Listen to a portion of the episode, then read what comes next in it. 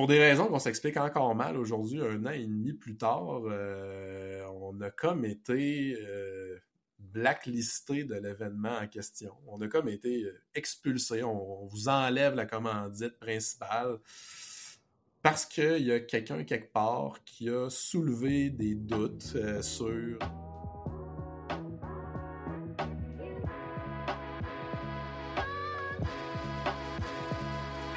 Bienvenue au podcast Pivot. Mon nom est Jonathan Léveillé, président d'OpenMind Technologies.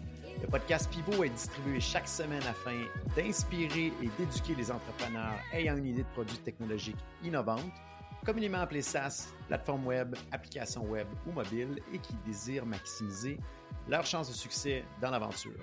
Nous partageons trucs, astuces, histoires à succès ainsi que des apprentissages d'échecs d'entrepreneurs de renom. Le podcast Pivot est une présentation de dev2ceo.com, filiale d'OpenMind Technologies. DEV, le chiffre 2, CEO.com aide exclusivement les entrepreneurs ambitieux qui désirent développer leur idée d'application logicielle afin d'en faire un succès d'envergure. Cette semaine, j'ai le plaisir d'interviewer Julien Gobeil-Simard de l'entreprise Oudi et Despatie Beauchemin Consultant.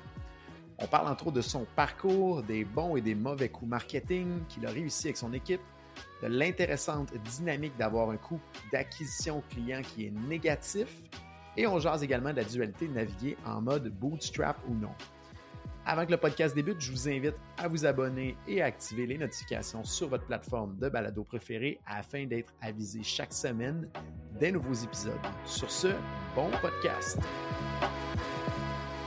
Julien Gobeil-Simard, cofondateur et PDG de Hoodie Partner et DG chez Despatie Beauchemin Consultant. Merci d'être avec nous aujourd'hui. Comment vas-tu? Ça va super bien, Jonathan. Merci beaucoup de, l'invitation en passant. J'aimerais beaucoup ce que, ce que vous faites euh, avec Pivot. Merci. Écoute, on est content que tu sois là aujourd'hui. Je pense que c'est une belle histoire à partager. Tu as une belle capacité aussi à, je pense, compter euh, ton histoire. Et euh, je pense qu'on va en avoir long à dire, on va en avoir long aussi à, voyager, vu ton, expérience euh, derrière tout ça. Pour mettre un petit peu euh, en bouche les gens qui nous écoutent aujourd'hui, la première des choses, c'est que tu as quand même un parcours qui est autant du côté technique que du côté marketing dans ton histoire, ton évolution, ce qui est rare dans les épisodes qu'on peut faire, d'avoir quelqu'un qui est fort sur les deux côtés. Tu peux-tu nous conter, Julien, un petit peu ton parcours pour te rendre jusqu'à la création euh, du euh, SAS? Puis on va se promener aussi, j'imagine, vers euh, des Patis Beauchemin consultants également aussi. Mais j'aimerais ça qu'on recule quand même en arrière à l'époque où ce que je pense tu étais développeur. Oui, oui, oui, effectivement. Fait que ben, moi, essentiellement, j'ai un background technique. Je, suis ingénieur électrique de formation. Euh, puis bon, euh, électrique, aujourd'hui, ça touche beaucoup au logiciel. Là, fait qu'essentiellement, tous mes, mes, stages, euh, je les avais faits en développement logiciel. Puis même chose quand j'ai fini l'université. Fait que mes, mes, premières, mes premiers emplois, ça, ça a été beaucoup au niveau du, du développement logiciel. Écoute, j'ai j'ai fait le tour de, beaucoup de domaines. En fait, je pense qu'en début de carrière, je, me, cherchais un peu. J'ai toujours tripé sa techno, évidemment, euh, ce qui a fait que je me suis orienté dans, ce domaine-là. Euh, mais tu sais, dans, les premières, euh, mes premières années sur le marché du travail, j'ai été dans des, dans des trucs en santé, en domotique, en télécom, en automatisation, en aérospatial. J'ai fait quand même un, petit parcours là-dedans, beaucoup de stages aussi. Fait que j'ai vraiment exploré euh, beaucoup de domaines en fait, mais tu sais, j'ai, pas, pas développé, j'ai pas codé moi-même super longtemps euh, en tant qu'employé. Euh, ceci étant dit, j'ai, rapidement évolué plus vers dans des rôles de leadership, là, des team leads d'équipe des choses comme ça. puis écoute, à un moment donné, j'ai fini, je pense, par m'ennuyer un peu trop dans, le travail où j'étais. J'étais dans une grosse boîte de, télécom à Montréal. I, guess que j'étais pas euh, super stimulé, mais j'avais comme un désir de créer des choses que, que, que, j'avais pas. Puis j'imagine que ça expliquait aussi pourquoi je me cherchais. Tu sais, on dirait que je, je trouvais jamais ce que je voulais. C'est un peu comme ça que, l'envie euh, m'est venue de commencer à bâtir des trucs. Fait qu'à l'époque, euh, avec un de, mes collègues de, travail, euh, Hubert, que je salue d'ailleurs, je suis convaincu qu'il écoute le podcast, on a juste comme dit, il me semble que semble qu'on n'apprend plus grand-chose au travail, puis ça serait cool de faire quelque chose. À l'époque, c'était le mobile, ça commençait. C'était euh, Android 1 puis euh, iOS euh, genre 3 ou 4. Là. On disait, ah, ce serait cool d'apprendre ça, faire du mobile. je suis parti, je nous ai trouvé un client à qui on a développé une application iOS Android alors qu'on n'avait jamais fait ça de nos vies. Puis c'est un peu comme ça qu'ensemble, on a pogné la, piqûre. Puis on avait beaucoup de frustration dans notre grande entreprise, qui avait beaucoup de problèmes de gestion. Puis après avoir fait ce projet, on disait on pourrait créer. Euh, il semble qu'on a beaucoup de meetings, puis que ça donne pas grand-chose, puis euh, le monde n'y repart pas de notes, euh, puis il se passe jamais rien. On arrive au prochain meeting, puis il y en a la moitié qui n'ont pas fait ce qu'ils ont dit qu'ils allaient faire. on disant on faire un app pour prendre des notes de meeting, puis des action items, puis tout ça. On a développé une web app ensemble de soir et fin de semaine. On est parti là-dessus. On l'a déployé sur notre lieu de travail. On trouvait ça vraiment cool.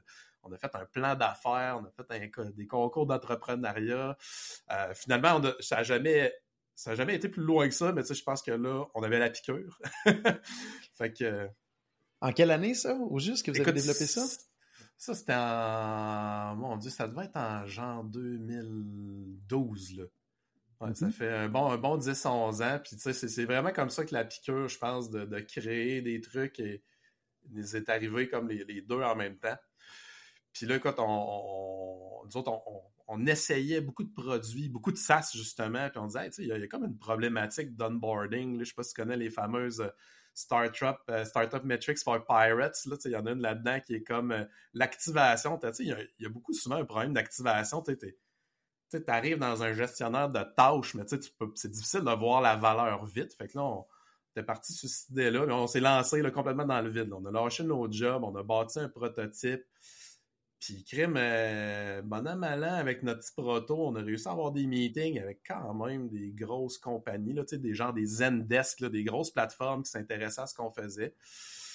Puis, euh, à un moment donné, on voyait que ces clients-là, en fait, étaient on dirait, beaucoup plus intéressé par notre réflexion que par notre produit en devenir.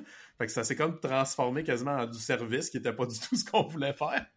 Euh, fait que fait que, écoute, à un moment donné, on, a juste mis ça de côté, puis on est parti un peu chacun de notre bord en disant, ouais, on va aller travailler dans une start-up, puis euh, à un moment donné, il faut, que la paye rentre aussi, mais on a dit, ouais, on... Fait que là, on s'est chacun relocalisé. Euh, lui, euh, Hubert était allé chez Password Box à l'époque, à Montréal, que tu connais peut-être, qui n'existe plus aujourd'hui, qui a été vendu et tout ça, mais puis moi, j'ai joint une petite start-up de Québec qui s'appelait Crowdbase, qui faisait un tool de partage de connaissances pour les entreprises.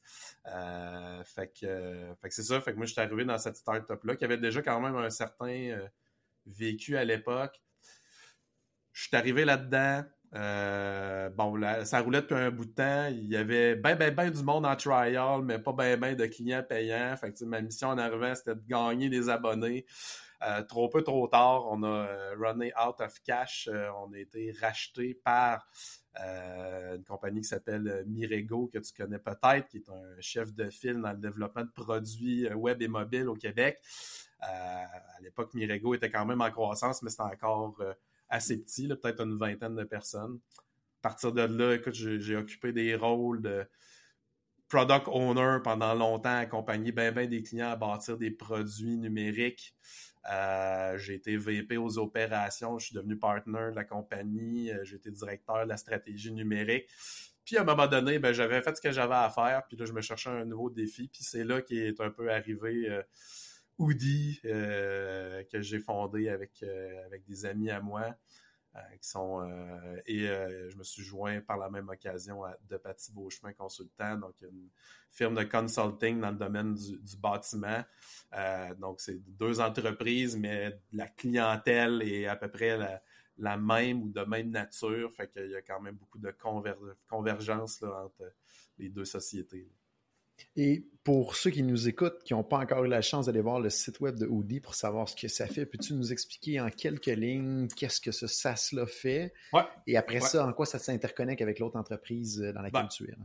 Donc, euh, ben, c'est ça pour. Euh, moi, j'étais en, fin de parcours, en fait, chez, chez, euh, chez Mirego, puis je cherchais un autre défi dans un autre domaine. J'avais envie d'explorer d'autres choses. Ça, donnait à ce moment-là que je, je, je, me portais acquéreur d'un condo dans une copropriété neuve avec ma, ma, copine. Puis bon, pour ceux qui, qui, sont en copropriété, ben, vous savez qu'il y a une dynamique de conseil d'administration. Ça prend des gens qui administrent, qui gèrent me suis dit, bon, ben, c'est sûr qu'avec le temps, je, me débrouille pas pire à gérer des affaires, fait que je, vais m'impliquer là-dedans. Euh, puis, euh, L'erreur que tout le monde fait. Ouais, c'est ça, c'est ça. L'erreur ça va être facile pour moi. Simple. Ouais, c'est ça. Mais en fait, comment transformer une, erreur naïve euh, puis faire quelque chose de positif avec, ça, ça m'a comme fait découvrir en fait ce monde-là de complexité qui est, qui est vraiment honnêtement pas à la portée de tout le monde ça m'a aussi ramené en fait à des amours euh, que j'avais ou des intérêts que j'avais quand il fallait que je choisisse dans quoi j'allais étudier. J'étais allé en génie, mais j'avais beaucoup envie d'aller en droit. Toujours une passion pour ça.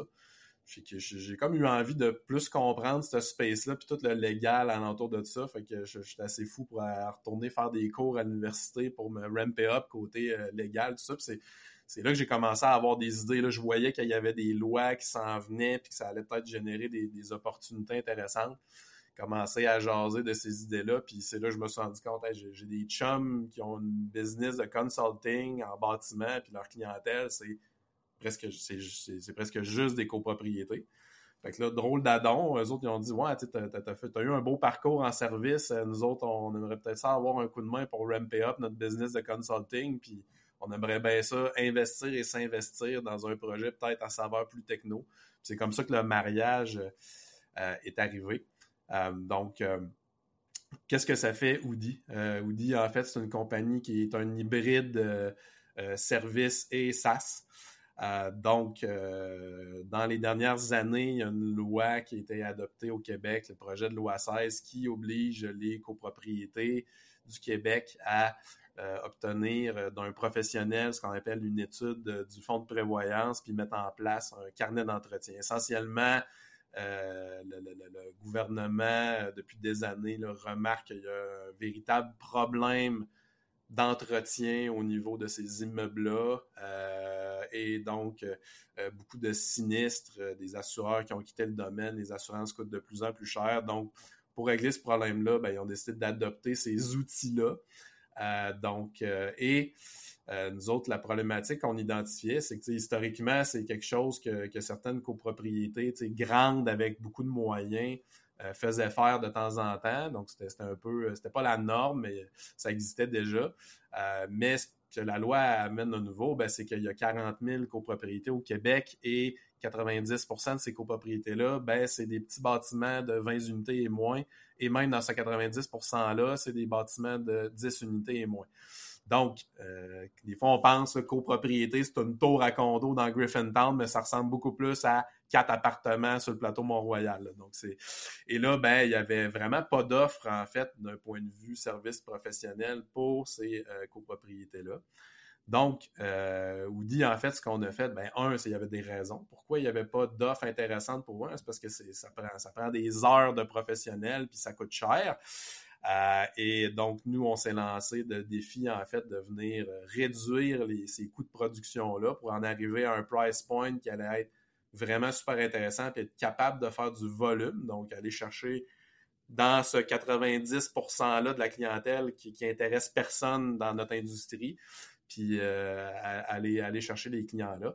Et de l'autre côté, ben, on a l'enjeu de du carnet d'entretien. Donc, comment je fais les suivis de, des travaux à faire, comment, comment je peux m'assurer de bien entretenir mon immeuble, comment on, formalise ça, un carnet d'entretien? Si tu vraiment une brique de papier dans un cartable, puis on met des factures dans une pochette. Donc, encore là, il n'y avait pas de solution vraiment à ça qui existait. Donc, on s'est dit, ben, on va créer un SaaS qui va être comme l'espèce d'outil de gestion de la copropriété.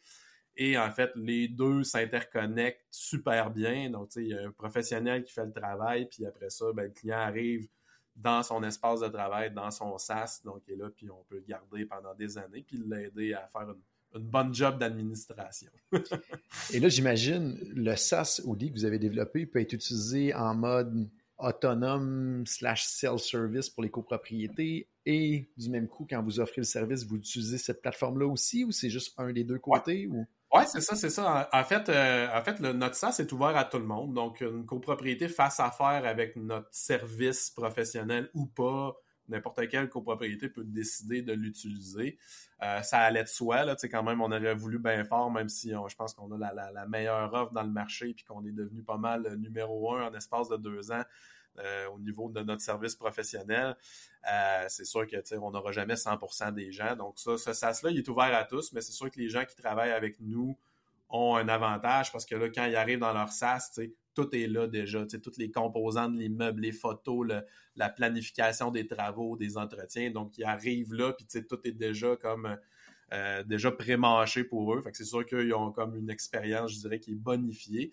Mais sinon, euh, le, le, SaaS en tant que tel, il, est ouvert à toutes les copropriétés aussi. Hein. On n'est pas euh, notre service professionnel, on limite, on le rend exclusif en fait aux petites copropriétés parce que c'est là qu'il y a le volume. donc, c'est ça qui est intéressant pour nous. Mais au niveau du SaaS, on a des clients en ce moment que c'est des très gros immeubles qui l'utilisent. Donc, il n'y a pas de limitation à ce niveau-là non et ce que je trouve tellement brillant puis intéressant dans le modèle que tu as développé avec, avec tes autres partners, c'est que c'est tellement imbriqué un dans l'autre qu'on avait une discussion hors d'onde qu'il y a une réalité qui a un coût d'acquisition pratiquement négatif parce que. Ouais! ben, écoute, il y, a deux façons de le voir. Hein. Euh, on pourrait se mettre une couple de personnes autour de la table puis euh, tout le monde aurait une perception différente. c'est sûr qu'au niveau des, des business euh, SaaS, tu sais le, le, service, bon, par définition, ça ne scale pas autant, évidemment, qu'un SaaS, parce que ça prend quand même des humains pour offrir le service en arrière. Euh, ceci étant dit, euh, notre taux de conversion, quand on offre le service professionnel, il, il, est genre à 75-80% Donc, avoir un client en service pour nous, euh, bon, un service qui, est payant aussi, évidemment, mais c'est pratiquement un, abonné garanti. Donc, ça, cet aspect-là est intéressant. C'est sûr qu'en même temps, si je voulais euh, générer 15 euh, 000 abonnés demain matin, ça serait un peu un peu difficile parce qu'il faudrait recruter beaucoup de monde pour offrir le service puis, puis investir peut-être un petit peu plus en marketing. Mais c'est ça, il y en a qui vont le voir comme étant ah, ben, c'est un frein à votre croissance parce que vous ne focussez pas sur votre sur votre SaaS. Euh, oui, mais en même temps, il y a du monde qui, qui vont calculer leur coût d'acquisition pour un abonné dans leur SaaS en disant ben moi aller me chercher un abonné ça me coûte 150 pièces 250 pièces ben nous autres c'est un profit la plupart du temps. Euh, on n'a pas le même taux de conversion ceci dit avec nos clients qui qui font pas affaire avec nous d'abord. Donc là on tombe vraiment dans une dynamique euh, plus traditionnelle de SaaS avec évidemment un coût d'acquisition je serais curieux si tu avais à choisir une des deux phrases suivantes, laquelle serait la plus vraie. Est-ce que c'est plus de services à cause de la vente de produits ou c'est plus de produits à cause que vous avez vendu du service? c'est quoi la logique? Écoute, c'est une question qui est, super intéressante parce que euh, en réalité, là, j'ai raconté, raconté l'histoire euh, euh, euh, en, mode accéléré, mais le, pire, c'est qu'initialement, nous autres, ce qu'on voulait bâtir, c'était un SaaS. on n'avait pas comme projet ou comme visée d'offrir ce service-là. En réalité, ce service-là, pourquoi on l'a offert? Ben, c'est parce que nous autres, on est bootstrap. On n'a pas, de, pas, de, pas de funding, on n'a pas de VC en arrière de nous autres. Fait il fallait qu'il y ait des revenus dans la compagnie. Donc là, c'est là où le, le, maillage avec notre entreprise de services existante, on dit, ben, tu sais, cette job-là de faire des études de fonds de prévoyance, on la connaît, on la maîtrise. Donc, pourquoi que, il y a des petites copropriétés, il y a un problème, on pense qu'on est capable avec nos plateformes techno de le faire vraiment efficacement, euh, de façon profitable puis à bon prix pour eux. Fait que, ça pourrait être comme un, espèce de, de life support. On va pouvoir générer des revenus avec ça de, rapidement, puis, puis ça va pouvoir nous, nous maintenir en vie le temps que on, gagne des clients au niveau de notre SaaS.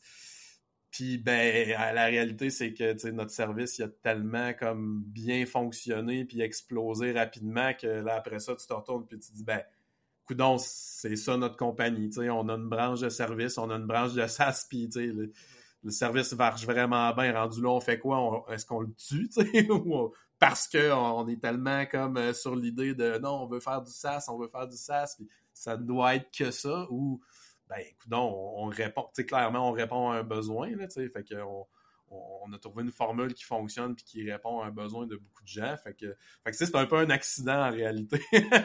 Donc, au lieu de vendre des boîtes de céréales pour s'autofinancer comme beaucoup de startups font, vous avez décidé de vendre du service, mais là, ça marche tellement bien que vous voyez qu'il y a un trou dans le marché puis dites, bon, mais il y a un beau marché à saisir qui est complémentaire au bout de la ligne. Absolument, c'est ça. Sauf que là, ce service-là, ce qui est aussi intéressant, on l'a vraiment productisé, c'est-à-dire que, normalement, tu fais affaire avec un professionnel du bâtiment pour faire faire n'importe quel type d'expertise comme celle qu'on offre ou d'autres. Le processus, pas mal, les trouver dans, dans, sur Google, euh, site web, euh, tes contacts, tes appels. Il va y avoir peut-être un ou deux appels, des échanges d'informations par courriel, une soumission qui va arriver, tu vas signer, puis à m'amener, il va faire ton truc, il va t'envoyer un rapport par courriel en pièce jointe. Nous autres, notre service, on voulait le bâtir, on s'est dit, ben, si on le fait, on va le faire quand même pour que ça soit le plus lean possible, mais que ça soit une expérience qui est vraiment moderne puis le fun. On a vraiment bâti toute la plateforme de commande step by step, super simple à utiliser. Les clients, ils peuvent voir leur, projet, il est rendu où, euh, ils font le paiement en ligne, ils déposent leurs documents, c'est super comme euh, bien fait, épuré, c'est simple, ça va vite. Puis nous autres, ben, ça fait que de l'autre côté, on n'a pas du monde euh, qui, qui, qui gossent avec des téléphones puis des emails à transiger à mitaine euh, comme, comme certains font. Euh, mais la réalité, c'est que ça, pour nous, ça, ça, ça, rend le service comme beaucoup plus efficace. Fait que même, c'est un service, on l'a beaucoup enrobé de mécanique quand même qu'on voit dans du commerce en ligne puis dans, dans plein de produits numériques. Ça veut dire que vous avez développé la, la branche de service Tech First pour être capable vraiment d'avoir un coût de production plus faible que la compétition. Absolument, absolument. C'est capable comme ça de se garder une chasse gardée ou, euh, ou du moins le coût à l'entrée difficile pour les autres par après.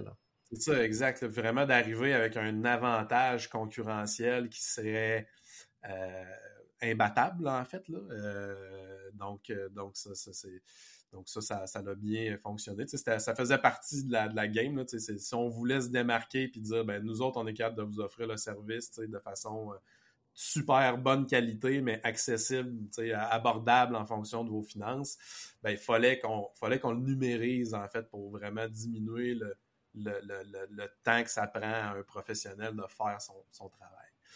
Donc, euh, Question pour toi, parce que c'est un, un, marché qui s'est ouvert du jour au lendemain. Quand le gouvernement a dit maintenant, voici, syndic de copropriété, les règles auxquelles vous devez devenir conforme à chaque année, ça a ouvert un marché où il y avait peu ou pas de compétition, particulièrement en mode produit SaaS comme vous avez fait. Là, vous avez vu ça, vous avez dit, OK, c'est beau, le marché est tout grand ouvert, puis on y va, mais de ce qu'on voit souvent quand il y a des réglementations comme ça du gouvernement, on se dit, OK, tout le monde n'aura pas le choix de se conformer. La réalité, c'est qu'il y a des délinquants pendant longtemps. Des fois, l'attraction n'est pas équivalente à ce qu'on aurait émis comme hypothèse de dire c'est un océan bleu, puis là, on peut aller saisir le marché, mais le marché réagit moins vite, le monde ne se conforme pas vite. Est-ce que vous avez vu cette friction-là, puis est-ce que c'était dans vos hypothèses initiales ou c'est une surprise en cours de route, ou comment ça se passe? Vous avez une idée de produit techno à développer et vous vous demandez suis-je prêt à le faire? Bonne nouvelle, dev2co.com rend à votre disposition un mini questionnaire gratuit en ligne qui vous permettra de parfaire votre réflexion et surtout de valider à quel point vous êtes prêt ou non à démarrer le développement de votre idée technologique. Rendez-vous au dev2co.com slash évaluation DEV, le chiffre 2, CEO.com slash EVA, L-U-A-T-I-O-N. Sur ce, de retour à l'épisode en cours.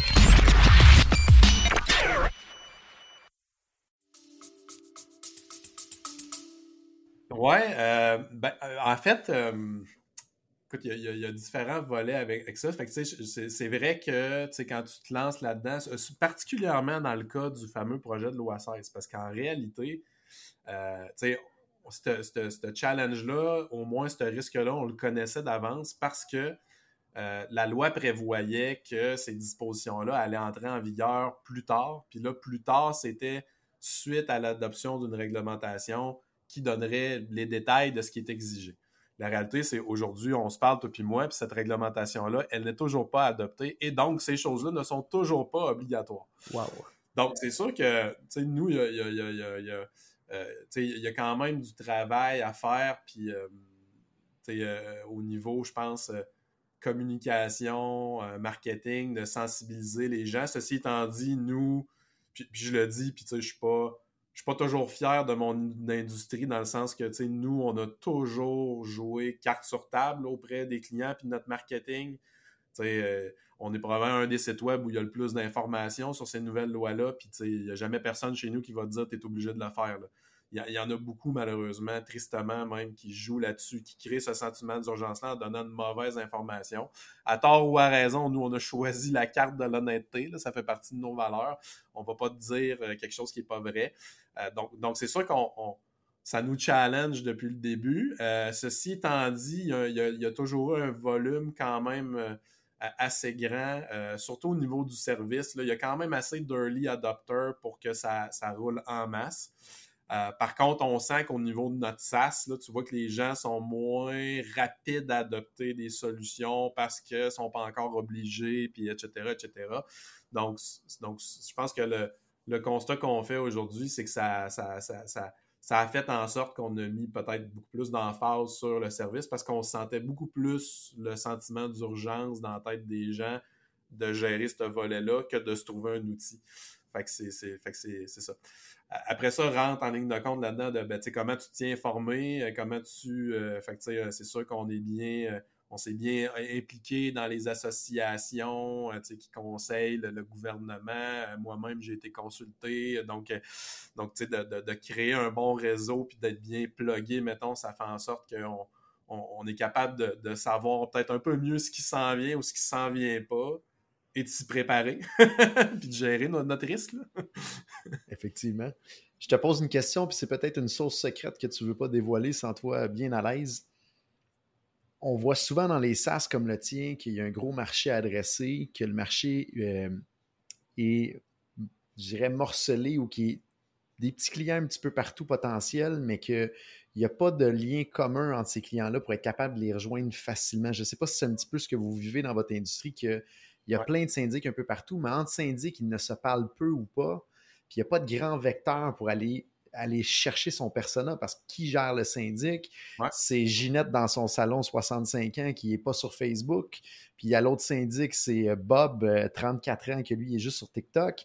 je ne sais pas si c'est la réalité que vous avez vue de votre côté au niveau commercialisation, que le marché est très fragmenté et qu'il n'y a pas de fil commun. Puis si vous avez réussi à trouver une solution pour passer par-dessus ce genre de problématique-là, qu'il y a beaucoup de SaaS qu'on entend puis qu'on voit quand ils tombent dans la, phase de commercialisation, ils disent Mon Dieu, mon, mon mon client-type, ils ne se parlent pas entre eux autres. Fait que c'est difficile de créer un effet de réseau, un effet de levier, du bouche à oreille.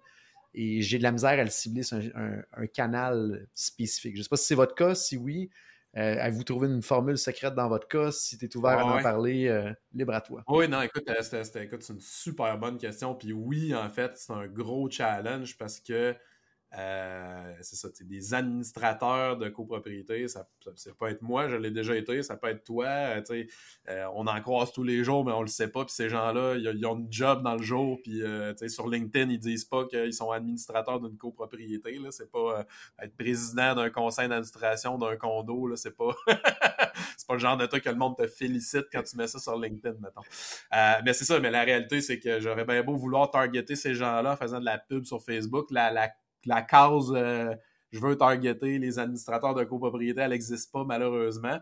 Donc, euh, comment on rejoint ces gens-là, ça a quand même été effectivement un bon challenge.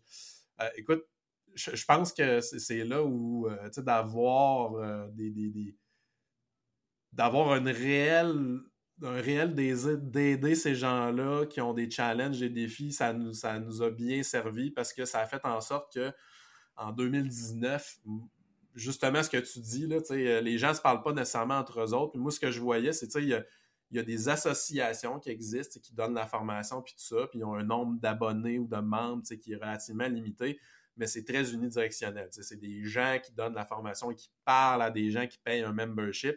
je disais, mais tu sais, des, des administrateurs de copropriété, il y en a partout, puis ils ne se parlent pas entre eux autres. Donc, euh, moi, en 2019, j'ai créé une communauté sur Facebook pour les administrateurs de copropriété en sachant pas où ça allait vraiment nous mener, mais j'ai investi beaucoup, beaucoup, beaucoup de temps là-dedans à répondre à des questions, à aider, à aider beaucoup de gens. Puis aujourd'hui, ben, c'est la plus grosse, c'est le plus gros canal, je pense, qui existe en copropriété pour rejoindre des décideurs. Euh, on a des, milliers d'administrateurs de copropriété là-dedans, puis le groupe, il, roule à fond de train. Il a fallu que j'embauche un modérateur. Je pensais jamais avoir à faire ça dans ma vie. donc, euh, donc ça, c'est sûr que c'est un élément clé, en fait, ça s'est révélé être un élément clé de notre stratégie. Euh, Très brillant, honnêtement, parce que c'est rare qu'on entend ça, cette stratégie-là. Puis je suis content que tu la partages avec les gens aujourd'hui parce qu'effectivement, d'aller produire soit du contenu à valeur ajoutée ou répondre à des questions que ces gens-là ont, puis créer une communauté autour, c'est tellement brillant pour être capable de, après ça, être capable de, parler à ces gens-là. c'est super intelligent. c'est la, crédibilité aussi que ça l'amène, parce que, tu sais, oui, ça, ça, a coûté cher en temps. Euh, à, répondre à des questions, tout ça. Là, maintenant, c'est cool parce que ça roule un peu tout seul, parce qu'il y a beaucoup de gens très connaissants, qu'il y en a d'autres qui le sont moins. Mais tu sais, c'est aussi, je pense, ça a beaucoup aidé au niveau de la, crédibilité. Mais là, après ça, c'est sûr que, tu sais, quand on publie des articles sur notre site, mais là, on peut les mettre là. Quand on a des promos, etc. Quand on veut organiser un webinaire, demain, si je dis on fait un webinaire euh, sur tel sujet, lundi prochain, on va avoir 200 personnes au webinaire. C'est du monde qui sont super avares de, connaissances puis de, tout ça. Fait que c'est sûr que ça, ça a été un, élément clé. Euh, mettons on parle des trucs qui sortent un peu plus de l'ordinaire. Ça, je pense que ça, en a été un. Euh, c'est sûr que pas, le, le, marketing de contenu puis le SEO reste quelque chose d'important. Euh, je pense, dans, dans, une industrie comme celle-là, qui est quand même des, des, trucs qui sont assez nichés. Puis, ben, vu que c'est une industrie qui est très peu moderne, en fait, ça a été comme relativement facile de être au top pour quelqu'un qui a un background de, web techno. Là. Euh, ça, ça, a été quand même, ça reste aujourd'hui un élément absolument crucial. Puis après ça, ben, il faut, faut comme. Euh, pense voir aussi d'autres opportunités. Euh, les syndicats de copropriété, euh, au niveau légal, ce sont des entreprises. Qui dit entreprise dit registre des entreprises, dit adresse. Donc, je pensais jamais faire ça non plus, mais envoyer des lettres, c'est une stratégie qui fonctionne relativement bien. donc, euh, donc c'est le genre de, genre de mécanisme qu'on a utilisé et qu'on va continuer à utiliser. Très, oh, je pense un des seuls moyens que tu peux identifier tes cibles en de, de, la manière outbound, c'est cette manière-là d'avoir d'aller chercher une liste d'adresses qui est physique plus qu'autre chose, mais très brillant. C'est ça qui n'est pas du courriel, parce que de toute façon, on ne pourrait pas leur envoyer des courriels. Fait que, fait que, fait que mais c'est ça. Fait que, fait que ça. Euh, puis écoute, je pense que le côté partenariat aussi a été quelque chose de, de crucial dans notre parcours, ou en tout cas jusqu'à maintenant. Donc, euh, tu sais, on a été chanceux. On a réussi à avoir comme un Desjardins comme partenaire euh, d'affaires qui a, qui a beaucoup, beaucoup de clients qui, avec les opérations bancaires qui sont des syndicats de copropriété. Donc, de réussir à avoir un partenaire comme ça qui, lui, l'a déjà cette audience-là. Euh, donc, donc c'est ça. Donc, Desjardins, en fait, nous fait connaître à à, ses clients qui sont des syndicats de copropriété. Donc ça, euh, mettons depuis un an, ça fait à peu près grosso modo un an qu'on a ce, partenariat-là. Euh, c'est sûr que c'est un, élément clé qui est super puissant dans, notre stratégie. Est-ce que je me trompe ou maintenant les assureurs demandent de voir le solde du fonds de prévoyance avec un certain pourcentage? Puis là, les assureurs peuvent devenir peut-être un vecteur, un channel partner intéressant de diffusion. Oui, ouais, absolument. Fait que c'est sûr qu'en en travaillant avec un partenaire comme ça, ben c'est sûr que il y a, y a des, toujours des discussions pour essayer d'aller un peu plus loin là-dedans. Euh, D'ailleurs, on a aussi en fait euh, Espace Proprio, là, qui est comme la, la, cellule immobilière de Desjardins, euh, qui est aussi un partenaire d'affaires avec nous.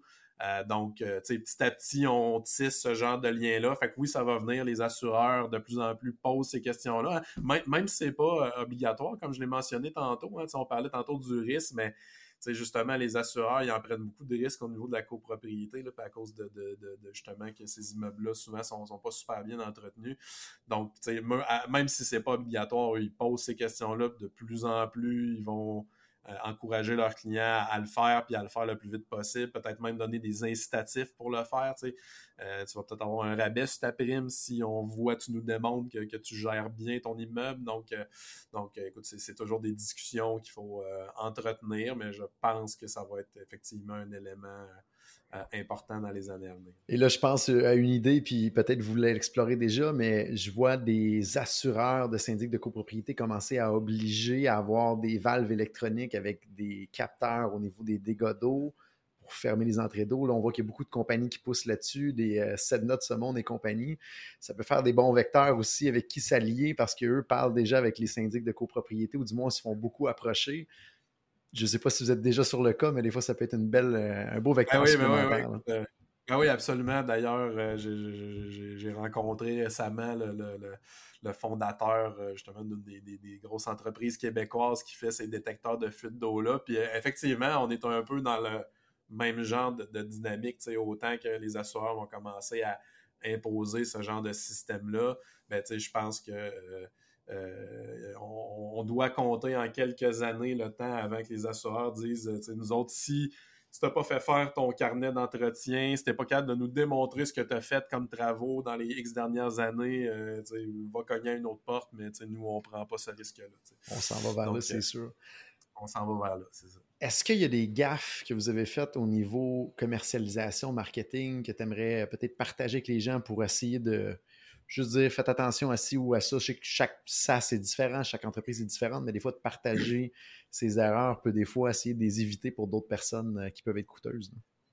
Écoute, j'en aurais sûrement plusieurs à te compter, mais s'il y en a une aujourd'hui qui, mettons que je peux qualifier de, de gaffe. Ouais, on peut dire que c'est une gaffe, mais euh, sais, nous autres, on était hyper excités au début, tu sais, quand on a bâti notre plateforme euh, pour que notre équipe de professionnels puisse travailler hyper efficacement, qu'on prenne les commandes super efficacement, puis qu'on arrive avec un process super lean qui nous permet d'arriver avec des prix imbattables.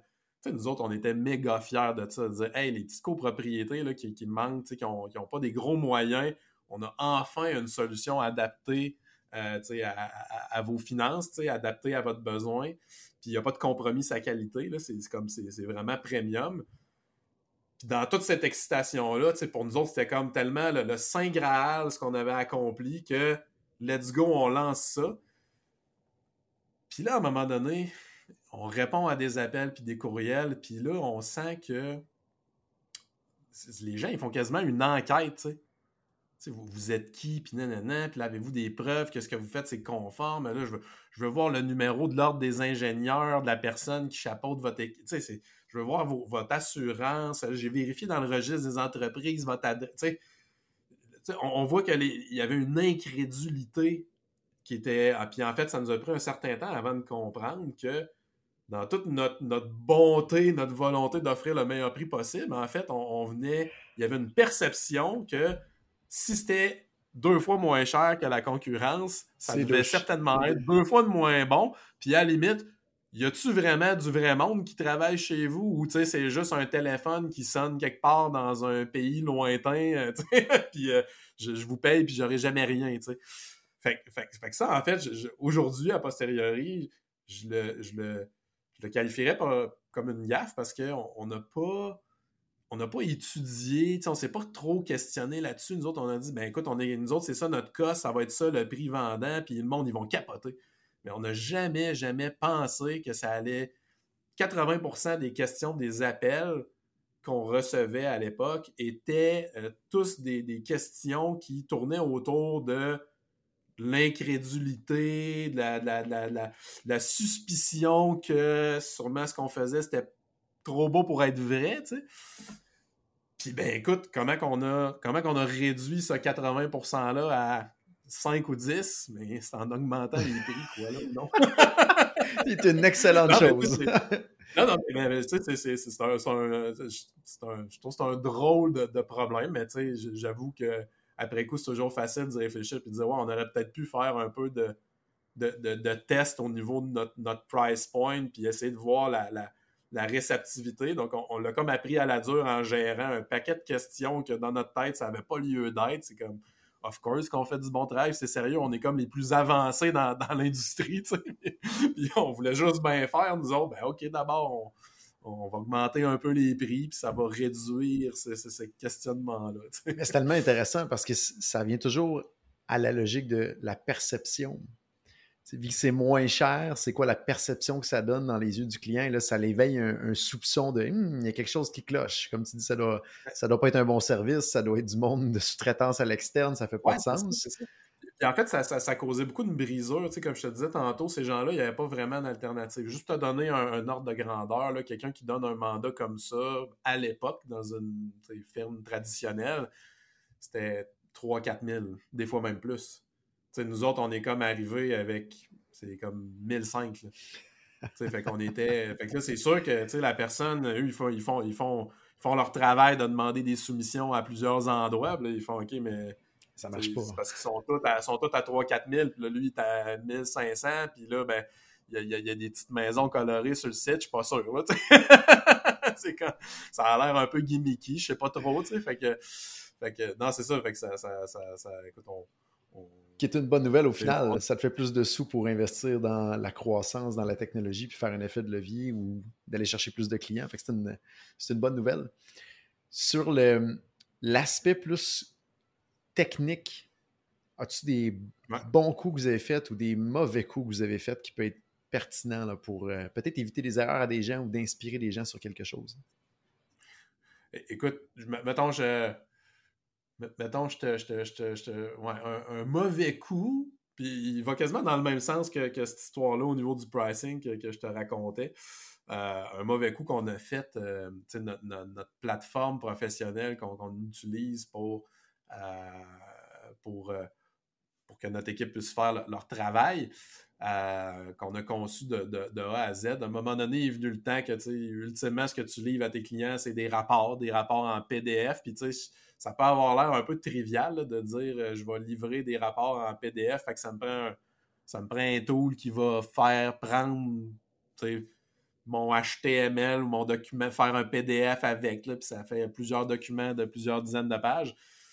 Mais curieusement, il n'y a pas beaucoup, il a, fait, il y a beaucoup de solutions très mauvaises dans ce domaine-là. Il n'y en a pas beaucoup de bonnes. Puis on l'a appris à la dure. Euh, euh, on avait choisi une première solution qui, euh, qui a pris, je pense, deux, trois mois à intégrer dans notre plateforme, qui s'est révélé être un, désastre total, euh, bourré de bugs, avec du mauvais support. Après ça, on l'a switché pour une autre solution qui, elle, d'un point de vue technique, fonctionnait super bien. Puis quand on est arrivé pour prendre une licence à la compagnie, ben, on s'est comme rendu compte que c'était comme une compagnie qui vendait à des grandes entreprises, puis le pricing pour nous avait aucun rapport, puis ils n'ont jamais voulu nous faire un prix pour notre besoin. Ils ont fait, OK, fait que dans le fond, on veut vous payer, mais vous ne voulez pas. c'est comme, on est comme, OK, fait que là, on ne peut pas utiliser légalement cette solution-là qui marche bien. Fait que là, il a fallu leur changer pour un autre qui, euh, là, je, me croise les doigts qu'on ne changera plus pour un bout puis qui fonctionne super bien puis qui est à prix abordable. Mais tu sais, pour une affaire qui peut sembler aussi triviale que prendre des documents HTML puis en faire des beaux documents PDF, euh, avec de la pagination puis tout ça. C'est comme je pense qu'on a dû investir 4-5 euh, mois de développement là-dedans. Puis là où je fais le parallèle avec ce que je comptais avant, je pense legit que deux, trois jours de recherche et d'analyse de plus à tester différents trucs aurait pu nous éviter ben, ben, ben du trouble avec ces, solutions-là.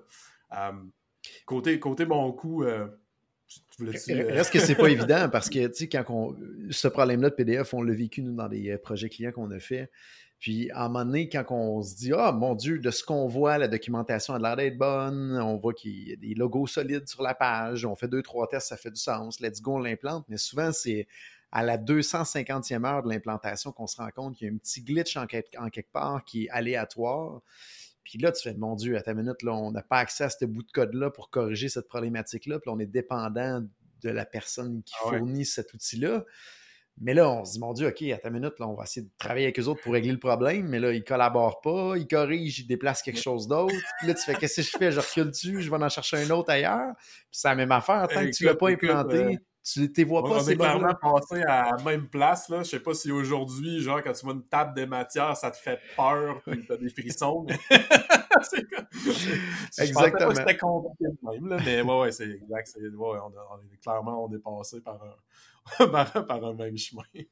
ça avait partagé autre chose, je pense, au niveau technique? Oui, oui, ben plus au niveau, je te dirais au niveau des, des, des bons coups, puis tu sais, c'est pas nécessairement, sais, technique dans le sens de, je parle pas de code, mais plutôt de la personne, en fait. Euh, euh, je pense qu'un élément clé pour nous dans notre évolution ou dans, même dans notre démarrage en tant que, startup euh, bootstrap, je, suis chanceux, j'ai un ami avec qui j'ai travaillé, on sait, nos chemins se sont croisés quand même assez souvent, qui est un développeur full stack d'expérience, qui est vraiment bon, puis qui aime, ça travailler dans, des projets de, de start-up, mais d'avoir une personne pour démarrer ce projet-là aussi solide. Salut Alex. Euh, je, pense pas qu'on aurait pu on aurait pu faire ce parcours-là sans avoir cette personne-là avec nous autres. Fait que, je, je, pense que n'importe qui qui veut se lancer dans, quelque chose qui, implique de la tech, d'avoir un co-founder technique si, euh, si l'autre co-founder n'est pas technique, qui est vraiment qui est vraiment solide, qui est un peu capable de, tout faire. Euh, je pense que c'est vraiment un asset précieux, surtout quand que, tu ne roules pas sur du gros financement et tu ne peux pas te permettre de hirer 15 euh, développeurs d'une shot. Là, ça, ça te prend quelqu'un d'efficace qui est capable de toucher à tout, puis qui est capable de. qui n'a aucun défi à son épreuve. Et qui est immunisé contre les offres salariales de grandes entreprises. Parce que souvent, moi, je le vois tellement dans les startups, on en voit plusieurs, on en voit plusieurs startups démarrer, puis qu'on suit, puis que ça fait toute une différence quand il y a quelqu'un qui est fort techno à l'interne, puis qui est immunisé contre les fameuses offres des Shopify de ce monde, des Microsoft, parce que on a des salaires de crève-fin au début dans des startups, surtout en mode bootstrap. Et là, il y a des offres qui rentrent à des chiffres qui font pas de sens. Puis là, c'est difficile de garder le cap, garder le focus. Fait que nous, ce qu'on observe souvent dans les startups comme ça, c'est que la personne tech finit par dire ben là, j'ai une gros. Je me suis fait offrir un offre que je peux pas refuser chez Netflix de ce monde et compagnie dans des chiffres mirabolants que tu fais OK, je serai à ta place j'irai également. là, ça fait que ça tourne tout le temps et là, le projet avance pas au niveau technique. Et là, on se ramasse un an, deux ans plus tard, puis le projet n'a jamais abouti. Euh, L'MVP n'est même pas en ligne. Donc, tant mieux et bravo si euh, ton partner euh, est, là depuis le début, a poussé puis qu'il a persévéré. Souvent, on voit le côté technique, malheureusement, à cause des offres salariales, particulièrement dans les trois, quatre dernières années. C'est ouais, absolument. C'est fou, là. Absolument. Ben, tu sais, puis déjà là, tu sais, euh, c'est sûr que dans les startups, tu pas, je pense que ça serait pas faux de dire que les, gens qui, se lancent dans des projets comme ça, un peu sans filet, ont plus tendance à être, en début de carrière, à être plus jeunes, etc. Dans notre cas, on, clairement, on, parle de, on, parle d'un développeur, que ça fait 15 ans qu'il travaille, puis il sait ce qu'il veut faire, puis il sait ce qu'il aime, C'est comme, tu le sais que ce gars-là peut pas travailler euh, dans une grosse carte puis parmi genre 2000 personnes, c'est pas du tout ce qui fait triper. Fait que aussi d'avoir quelqu'un qui a cette expérience-là, de savoir qu'est-ce que j'ai envie de faire, puis qu'est-ce que j'aime pas, puis qu'est-ce que j'aime, puis qui sait que dans ce genre de projet-là, dans ce genre d'entreprise-là, il est définitivement à sa place, puis c'est là qu'il s'accomplit, puis qu'il a vraiment du fun c'est sûr que d'avoir cette espèce de, sagesse-là ou de maturité-là, euh, peut-être qu'il vient avec le, temps ou quelques années d'expérience à travailler puis à essayer différentes choses. Euh, c'est un atout aussi. C'est un bon point. Je te compte une théorie et je te pose une question euh, par la suite. J'ai une théorie qui s'appelle la théorie des 72 coups de pelle en plein visage. Il y a quelqu'un qui m'a dit un jour, Jonathan, si tu veux te rendre à un certain endroit dans un objectif d'affaires qui est ambitieux, ça va te prendre 72 coups de pelle en plein visage, qui fait que tu vas avoir un genou à terre, et tu vas faire mon Dieu, j'ai mal là, et je sais pas si je vais me relever. Puis il faut les apprécier à chaque fois qu'il y en a un parce que chaque coup de pelle supplémentaire en plein visage fait qu'on se rapproche de notre objectif de se rendre à destination. Ma question pour toi, as-tu dans cette aventure-là jusqu'à date un bon coup de pelle en plein visage euh, qui t'a fait plier les genoux, qui a dit celle-là a fait mal, puis je ne sais pas si je vais me relever. Et euh, je suis curieux de savoir si tu as vécu un de ces moments-là, puis si tu es à l'aise d'en parler euh, publiquement aujourd'hui. Ah oui, ben écoute, il y, a un moment, je pense, qui est arrivé pas au printemps dernier, l'autre d'avant, ou un printemps 2022. Euh, c'est un, bon coup de pelle. Euh, c'est un bon coup de pelle parce que, il reste que dans le créneau dans lequel on est, ce qui est quand même un secteur, euh, c'est un petit monde, c'est un secteur niché. moi, la, la, je, je, me suis jamais qualifié comme étant quelqu'un qui est un bon politicien d'un point de vue business. Euh, je ne suis, pas inhabile avec les gens, mais le, le networking, ces choses-là, c'est pas nécessairement ce que je préfère dans la vie. Euh, puis, écoute, il y a quelques associations dans, notre domaine, dont une en particulier, mais euh, qui, c'est vraiment important d'être présent à ce niveau-là. Puis, nous autres, on, donne beaucoup de temps, on a notre communauté sur Facebook, on donne des webinaires dans les événements de, ces, associations-là. On, on, contribue, on participe, etc. Puis à un moment donné, euh, avec le, pas gros budget marketing qu'on pouvait se permettre à l'époque où ce qu'on s'enlignait justement pour lancer notre SaaS, euh, il y avait un gros événement d'une des associations euh, dans le monde de la copropriété qui portait vraiment target sur les, justement les, lois qui font qu'on existe aujourd'hui. Puis là, on a dit, gros move, c'est le temps, on, arrive à notre lancement, on va prendre la commandite principale, mais on va mettre le paquet, là, on, on va faire produire une vidéo professionnelle, on va faire des, flyers, on vraiment, vraiment, on n'a pas des énormes budgets, on se rappelle qu'on est bootstrap, on vient de commencer, on n'a pas tant de revenus encore, mais on en a un peu. En fait, là, on, va mettre une grosse partie de nos billes dans cet événement-là. Puis pour des raisons qu'on s'explique encore mal aujourd'hui, un an et demi plus tard, euh, on a comme été euh, blacklisté de l'événement en question. On a comme été euh, expulsé. On, vous enlève la commandite principale parce qu'il y a quelqu'un quelque part qui a soulevé des doutes sur ce qu'on faisait. Tu sais, tantôt, je te parlais, on charge pas cher, puis les, gens étaient suspicieux. mais c'est ça, tu sais, fait qu'il y a des gens dans l'industrie qui, tu sais, pour, pour, des peut-être des, questions qui se posent, mais au lieu d'aller à la source et de vérifier, ben, ils ont choisi de, lever un drapeau rouge. Ça a fait freaker du monde, ce qui a fait qu'on a été expulsé de l'événement. Mais tu sais, quand tu dis, comme, on travaille à soir dans notre front à faire quelque chose qu'on pense qui, qui est bon, qui rend service, qui est bien fait, avec toutes nos, nos, valeurs de faire la bonne chose, tout le temps qu'on met dans cette communauté-là à faire comme avancer les dossiers, avancer la connaissance de tous, puis tu te fais jeter comme si tu étais un bandit. tu te fais traiter comme, si tu étais genre un criminel là, qui essaye de faire quelque chose de pas correct. Écoute, ça, ça a vraiment été un.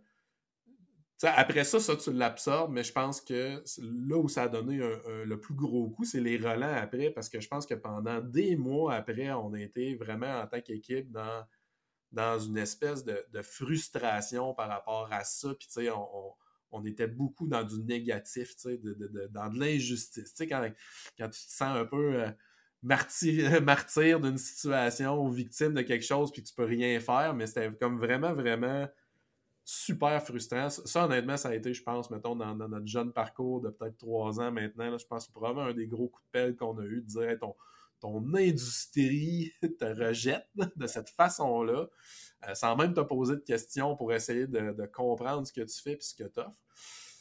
Écoute, on se relève de ça, j'imagine. Aujourd'hui, je pense que la situation, en fait, est absolument l'inverse. on est super reconnu dans ce qu'on fait par les, leaders et les, les meilleurs influenceurs de cette industrie-là on est super bien connectés. Ça nous a comme obligés à dire ben coudon, dans ce créneau-là, c'est vraiment important, ce, réseau-là, ce, network-là, parce que sinon, tu es comme à, risque, n'importe qui vienne dire n'importe quoi sur ce que tu fais, puis de, subir un peu de la mauvaise presse de cette façon-là. Euh, donc, euh, donc c'est ça. Fait qu'on s'est relevé de ça, mais je t'avoue, pendant une couple de mois, là, ça, l'ambiance était comme vraiment pas le fun on dit souvent euh, aux clients qu'on accompagne chez OpenMind pour automatiser leur processus qu'on peut les aider à être tellement efficaces que, euh, dans le fond, leur vendant à eux peut devenir le cost du compétiteur. Et que là, mm. ça devient très problématique pour le compétiteur de leur côté parce qu'il ne peut plus suivre, il ne fait plus d'argent. Fort à parier que c'est peut-être ça que vous avez, sans vouloir au final le, faire. C'est ça qui est peut-être arrivé. Il y a peut-être un compétiteur à ce moment-là qui s'est réveillé du jour au lendemain et dit Mon Dieu, leur vendant à eux, c'est mon cost à moi. Fait que je suis plus capable de faire de marge si je vends à ce prix-là. Puis il a peut-être essayé de tirer les ficelles à ce moment-là en, arrière-scène, j'imagine, politique. Fait que ça doit être cet élément-là ah, d'automatisation que vous apportez qui joue peut-être contre vous, j'imagine. Écoute, comme on dit, euh, qui n'a dit mot consent, fait que je vais rester silencieux. J'aime ton style, c'est bon. On pourra jamais être certain, mais je, pense qu'il y avait une partie de ça. Mais tu sais, je veux pas non plus prêter de mauvaises intentions. Il y avait peut-être des questionnements qui étaient légitimes, mais tu sais. Euh, voilà la source dans ce temps-là. La façon de procéder comme des adultes et des professionnels, ben, c'est de poser des questions à la limite, pas juste de, dire, de, de, générer de la peur. Euh, je pense qu'il y avait un manque de connaissances, peut-être une peur aussi de dire c'est peu commun dans ce secteur-là d'arriver avec des, des, patterns, des offres qui sont vraiment peut-être plus modernes, plus ancrées dans la technologie. Puis là, il y a des gens peut-être qui se disaient, je sais, je sais pas là, ce qui passe dans, la tête de certains, mais c'est comme là, là, c'est au lieu de c'est de l'intelligence artificielle qui fait le travail, c'est pas un vrai professionnel, puis ça vaut rien, ben, peut-être. La réponse c'est non, mais peut-être, mais si tu ne le sais pas, pose la question. Mais, ça va s'en venir parce que l'intelligence artificielle risque de faire un, travail encore peut-être mieux, ou du moins couplé à l'être humain au final. Oui, absolument, absolument. Est-ce qu'il y a quelque chose euh, du, parcours que tu as jusqu'à aujourd'hui que tu ferais de différent qui peut peut-être aider les gens qui nous écoutent aujourd'hui à partager? Ouais. Écoute, si tu m'en poses une bonne de différent je, écoute, je, suis assez content de, doucher dans le sens que j'ai vraiment essayé plein d'affaires. Euh, je suis quelqu'un qui a une forte aversion au risque. Pour moi, j'ai jamais vu euh, changer de job, changer ce que je fais, me lancer dans un nouveau domaine. Ça n'a jamais été problématique pour, pour moi. Je te dirais, mettons, euh, dans les dernières années, on a abordé un peu le sujet, plus particulièrement par rapport à Audi. Je n'irais pas jusqu'à dire que je ferais différemment, mais probablement que je ferais certaines choses différemment. cette dualité-là qu'on parle, qu'on a parlé beaucoup de, du SaaS versus service, euh, bien qu'aujourd'hui on soit bien content de où on est avec tout ça, j'avoue qu'on se, pose quand même la question à savoir, euh, est-ce qu'on a mis, est-ce qu'on aurait dû mettre plus d'énergie, plus d'emphase sur le SaaS le plus tôt possible, euh, quitte peut-être à lever du financement, puis vraiment, à à plus investir de ce côté-là, peut-être même avoir une, vision puis un plan de match à plus long terme qui, scale plus au niveau du SaaS puis qui n'est pas juste ancré dans, dans cette niche-là de la copropriété. Fait que tu sais, je, te dis, au minimum, là, si je ferais quelque chose de différemment, je pense que euh, je pense que ça prendrait au moins comme au moins une personne qui lead chaque côté de la patente. Euh, pour s'assurer qu'il y a toujours au moins une personne qui est focusée à 100% sur cette business unit-là, soit notre service ou soit notre, notre, SaaS. Ça, je pense que c'est quelque chose qui aurait probablement aidé et qui va être, je pense, une bonne idée à mettre en place dans les mois futurs, mais que j'y pense puisqu'on aurait peut-être dû faire ça plus tôt dans, le processus, au minimum. Mais après ça, j'avoue que je me pose encore la question si euh, ce qui est un peu un, ce qui est comme un peu arrivé par un accident, puis qu'on a décidé de capitaliser là-dessus, si, si, si c'était la, bonne décision, mais l'avenir nous le dira. Mais, mais, je pense que de séparer un peu plus les deux au niveau du leadership, ça pourrait être quelque chose de très positif là, à, court moyen terme. Très intéressant. Puis c'est toujours la dualité aussi de dire est-ce qu'on va lever du financement pour aller plus vite, mais là, c'est plus le même genre de business à gérer. On roule cash flow négatif à perte. C'est ça qu'on veut vraiment quand on se couche le soir. Fait que c'est toujours, c'est toujours pas évident de répondre à cette question-là. Puis il n'y a jamais de bonne réponse parce que si on choisit d'aller à gauche, on ne saura jamais c'est quoi à droite. Puis l'inverse aussi est vrai. Donc, non, c'est ça. Puis, puis, le pitch n'aurait pas pu être le, le même. Tu sais. Euh, la, réalité, c'est que, euh, nous, mettons, je parle un peu de, notre vision à, plus long terme. Euh, en réalité, là, c'est, pour ceux qui habitent en condo, c'est, plate à apprendre, mais cette gestion-là, cette administration-là qui est très complexe, puis qui, est ancrée dans un régime légal qui est vraiment pas à la portée de tout le monde. Plus que la moitié de nos clients ne savent pas nécessairement faire un budget, mais ils ont l'obligation d'en faire un chaque année pour leur immeuble. Euh, ça, c'est juste un exemple. Après ça, lire des lois puis des règlements, etc. en fait, il y a une complexité qui est vraiment pas à la portée de tout le monde. Des fois, être à leur portée, à un moment donné, il y a, il y a, 24 heures d'une journée, puis ces gens-là travaillent, puis ils n'ont pas juste ça à faire non plus. Euh, dans les plus gros immeubles, les gens se payent souvent un gestionnaire immobilier qui, lui, pour des honoraires, va gérer cette complexité-là. nous, en fait, toujours en restant dans l'idée du volume, notre vision à beaucoup plus long terme, en fait, c'est comment on peut remplacer ce gestionnaire-là par des lignes de code, par de l'AI, etc. Puis même au niveau professionnel, comment on peut démocratiser l'inspection immobilière dire, on, en fait des développements dans ce sens-là. Là, puis je, pense qu'on est rendu à un niveau technologique où tu n'as plus besoin de faire venir.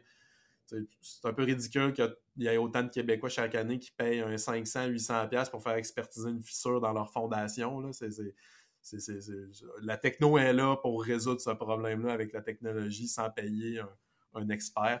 C'est vraiment dans ces directions-là qu'on se dirige. Mais tu vois, si on avait voulu, mettons, raiser, tu peux pas arriver puis raiser des millions en disant ben moi je veux offrir un service aux petites copropriétés, il y en a 40 000 au Québec, c'est comme ça te prend ça te prend un pitch qui est comme beaucoup plus gros que ça. Puis, euh, tu sais, j'ai vécu dans une autre startup le parcours, euh, tu sais, euh, VC funded. Puis, c'est très personnel, mais j'avais pas envie, j'avais pas envie de d'être encore dans cette dynamique-là, d'aller cogner à des portes pour allonger plus d'argent, plus d'argent, puis de faire des pitches. Tu sais, je n'avais pas envie que ma job à temps plein, ça soit de faire des pitches. Euh, j'avais envie de travailler avec ma gang. Tu c'est un, choix conscient qu'on a fait, de dire, ben, on n'est pas en train de vendre cette, cette grande vision-là qu'on a, mais ça vient aussi avec, ben, faut s'organiser. s'organiser. Puis... Mais aujourd'hui, ben, on a une business qui est tout à fait qui est rentable, qui est viable. Puis c'est très positif, ça aussi. Très intéressant. Puis comme tu dis, il y a plein de sous-marchés ou de marchés qui peuvent s'étendre autour. Fait que qui sait, peut-être dans quelques trimestres ou années, dire euh, on va lever des sous puis on attaque d'autres créneaux supplémentaires qui sont complémentaires à l'offre.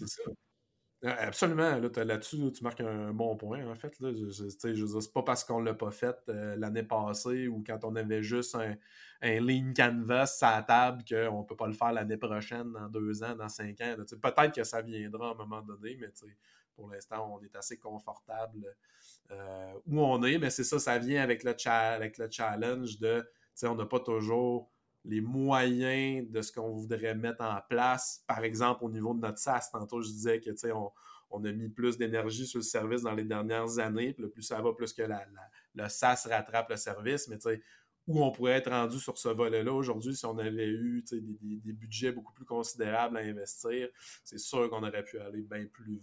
C'est tout le temps la fameuse question. qui travaille. Et c'est normal, on est des entrepreneurs, on va toujours se poser des questions comme celle-là, je pense. Exact. Julien, le temps file. Vraiment très généreux ton partage aujourd'hui. C'est super apprécié, ton partage d'expérience, de bons coups, mauvais coups.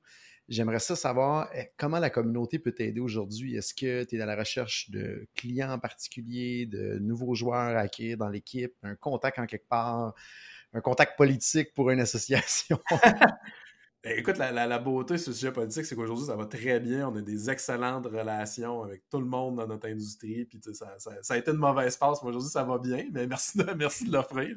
Euh, écoute, euh, en ce moment, on est à la recherche d'un développeur euh, full stack euh, s'il y en a qui sont à l'écoute, qui ont envie de joindre euh, une petite compagnie euh, tissée serrée dans, dans, le secteur de, l'immobilier, pour qui Angular, TypeScript, C Sharp, c'est des choses qui résonnent puis que ça, ça, vous tente de, de voir qu'est-ce qu'on a à offrir. on est à la recherche en ce moment. Euh, sinon, ben écoutez, si, vous avez, euh, si vous êtes en copropriété ou vous faites un conseil d'administration puis que vous allez bientôt avoir besoin de nos services, ben pensez à nous, on est vraiment les meilleurs dans ce qu'on fait. Euh, puis sinon, ben si jamais il y a des gens dans le secteur des, assurances qui pensent que peut-être que ce genre de choses-là, qui doivent entendre parler depuis déjà un bon moment, puis qui prennent, qui gagnent en importance, puis qui ont peut-être envie de piquer une jasette avec nous autres, voir s'il y a moyen d'établir des collaborations, ben, on est 100% ouvert à avoir ces discussions-là. Puis, merci de m'offrir l'opportunité de, le, communiquer. Fantastique. Et ceux qui veulent aller voir le site de Oodi, c'est hoodi.ai, donc point Artificial Intelligence. Tu me corriges, Julien, si jamais je dis pas la bonne chose. On va les mettre dans euh, les notes de l'épisode. J'imagine par LinkedIn aussi, les gens peuvent te rejoindre. Julien Gobeil-Simard, on va mettre euh, le lien également de ton profil euh, dans les notes de l'épisode aujourd'hui. Autre chose à ajouter, Julien, aujourd'hui, avant qu'on termine l'épisode? Ben non, à part de merci beaucoup de, de m'avoir invité. Je suis vraiment content. On est bien content de te recevoir. Merci de ton partage. Et pour tous ceux qui nous écoutent aujourd'hui, je vous dis à bientôt.